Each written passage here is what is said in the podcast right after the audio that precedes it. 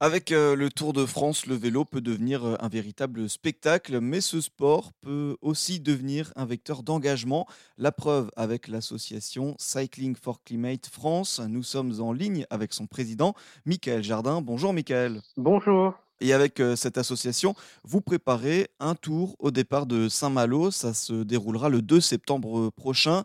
Un événement pour sensibiliser sur les conséquences du changement climatique. C'est tout à fait ça. C'est tout à fait ça. Voilà, l'objectif de Cycling for Climate, bah, c'est de promouvoir l'utilisation du vélo et aussi euh, d'organiser des manifestations comme celle-ci, euh, souvent au bord des mers, voilà, pour euh, alerter sur l'effet du changement climatique sur, nos côtes principalement.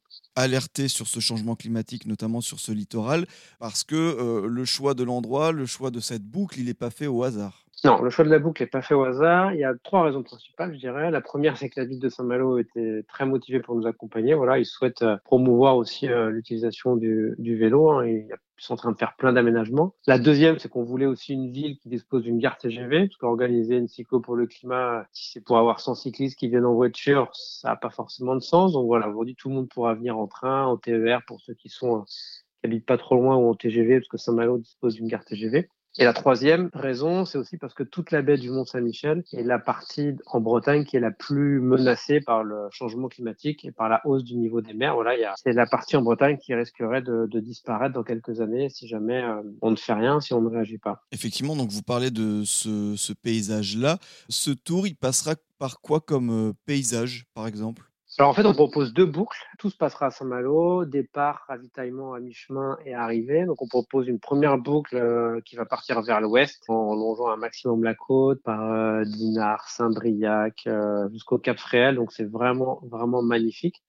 Ensuite, on revient à Saint-Malo et la deuxième boucle, celle de l'après-midi, partira plein est et longera toute la baie du, Mont Saint-Michel. Donc là encore, sur 150 km, on doit avoir au bas mot 120, 120 ou 130 km en bord de mer, donc ça va être euh, magnifique. Donc après, les gens peuvent choisir de faire euh, soit les deux boucles, soit une des deux boucles pour ceux qui sont un peu moins entraînés. Voilà. Et en parallèle de ça, on organisera deux balades à vélo qui seront ouvertes à tous. Que voilà, nous, on pratique le vélo sportif, mais le vélo n'est pas que sportif. Et, et même pour les gens qui, veulent prendre leur vélo pour aller faire 10 euh, km, voilà, c'est toujours mieux que de prendre la voiture. Donc on organisera aussi deux balades à vélo à partir du centre de Saint-Malo, de l'esplanade Saint-Vincent, pour, bah, pour montrer aux gens qu'on peut presque tout faire à vélo, même en n'étant pas spécialement entraîné. Donc cet engagement pour l'environnement et, promouvoir l'usage euh, du vélo. Et alors je crois donc ces 300 km euh, que vous voulez parcourir en une journée, parce qu'il y a aussi un peu ce, cet aspect défi du, chrono, un peu pour, pour, faire le parallèle avec le climat, cette nécessité de, faire rapidement, d'agir rapidement.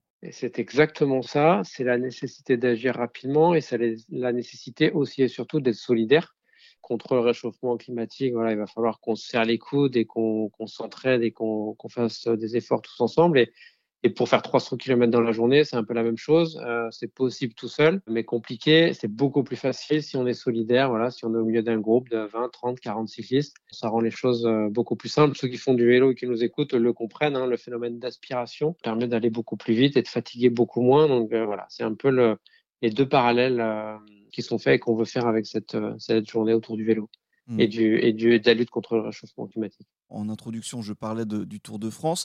Ce qu'il faut dire aussi, c'est qu'il y a cet aspect collectif du vélo.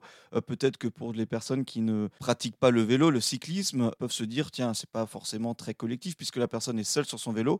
Mais il y a vraiment un esprit de, de collectif et au niveau des compétitions vraiment stratégique. Et donc là, votre objectif, c'est de montrer que ensemble, on peut y arriver. Exactement, c'est tout à fait ça. Le vélo, c'est vrai que j'ai couru hein, quand j'étais beaucoup plus jeune, mais on peut penser que c'est un sport individuel, mais c'est tout sauf ça. Je veux dire, on voit bien hein, comment les équipes sont organisées, on protège le leader pour le mettre dans les meilleures dispositions et, une équipe, une équipe euh, un leader sans équipe euh, soudée euh, n'arrivera pas à faire les mêmes résultats. Et là, c'est pareil. Si on partait, imaginons qu'on soit 100 cyclistes, si on partait un par un, espacé de 100 mètres ce serait beaucoup plus compliqué de faire les 300 km. Là, en, s'entraidant euh, et en étant solidaire, on va les faire dans la journée Et c'est pareil sur le réchauffement climatique. Je veux dire, si, chacun pense égoïstement euh, à sa petite personne et à ses petits plaisirs, on aura du mal, je pense, à, lutter contre. Euh, voilà, si on fait des efforts tous ensemble, la partie n'est pas perdue. Encore une fois, cette importance du, du collectif, de se serrer les coudes pour,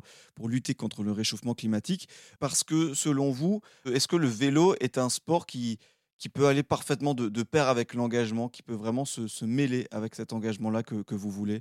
Ah bah c'est, je pense que le vélo, c'est le meilleur moyen de transport qui soit. Je veux dire, nous, on est entraînés, on peut faire 150, 200, 250, 300 km dans la journée, mais n'importe qui euh, aujourd'hui peut faire, peut faire 5, 10, 15 km. L'année dernière, le Tour de France était parti pour refaire un parallèle avec le Tour de France, était parti euh, du Danemark.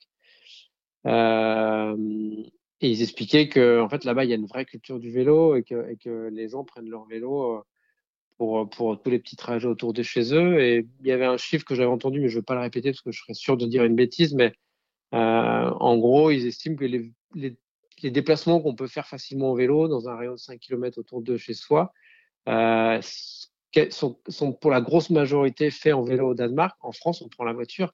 Et moi, le premier, hein, je ne suis pas parfait, j'essaie de plus en plus prendre le vélo, de marcher, mais voilà, on a cette culture de monter dans la voiture, même pour aller chercher le pain à 500 mètres. Et ça, c'est des déplacements qui sont facilement, facilement évitables. Donc, euh, oui, le vélo est un, c'est pas la solution, euh, c'est pas la, la prétention d'avoir la solution, mais le vélo est un, un des outils qui nous permettra demain de, de lutter contre le réchauffement climatique. C'est, bah, c'est factuel, c'est factuel effectivement, encore une fois, promouvoir cette pratique du vélo pour tous. Et alors justement, si des auditeurs nous écoutent et sont intéressés par cette démarche, par ce tour euh, qui partira donc de Saint-Malo le 2 septembre prochain pour euh, sensibiliser et attirer l'attention euh, sur le réchauffement climatique, comment ils peuvent participer et à qui c'est ouvert? Alors c'est ouvert à tous ceux qui seront entraînés. on n'a pas forcément de... Après les gens, les cyclistes savent s'ils sont capables de faire 150 ou 300 km en sachant que les deux boucles, celle du matin est plutôt compliquée, donc euh, ouais, il faut déjà être un cycliste aguerri. Les 300 km, il faut être un cycliste très aguerri. La boucle de 150 de l'après-midi sur la baie du Mont-Saint-Michel, elle est vraiment plate, donc même, même le cycliste qui a l'habitude de faire 70, 80 km, et bien là, avec l'effet de groupe, l'effet de solidarité, il fera les 150 et il sera content d'avoir, d'avoir un peu, ouais, d'être sorti un peu de sa zone de confort. Voilà, donc c'est ouvert à peu près à tous ceux qui se sentent capables de le faire. L'avantage de ces deux boucles, c'est que même celui qui a une défaillance peut rentrer facilement à Saint-Malo et voilà, on sera là aussi pour, euh, pour l'aider. Et pour s'inscrire, il y a deux manières, soit, soit le site euh, Sports and Connect, ou soit on a notre propre site qui s'appelle euh, cyclopourleclimat.fr. Voilà, donc avec ces deux outils, on peut, on peut facilement s'inscrire et, et faire part de sa participation pour le 2 septembre. Encore une fois, donc promouvoir la pratique du vélo et sensibiliser donc aux conséquences du changement climatique et agir euh, contre ce changement climatique. Eh ben, je rappelle donc euh, cet événement que vous organisez le 2 septembre prochain au départ de Saint-Malo, ce tour voilà, de 300 km pour sensibiliser justement à ces conséquences du changement climatique, notamment sur le littoral. Eh bien, merci beaucoup de nous en avoir parlé. Merci beaucoup, merci à vous.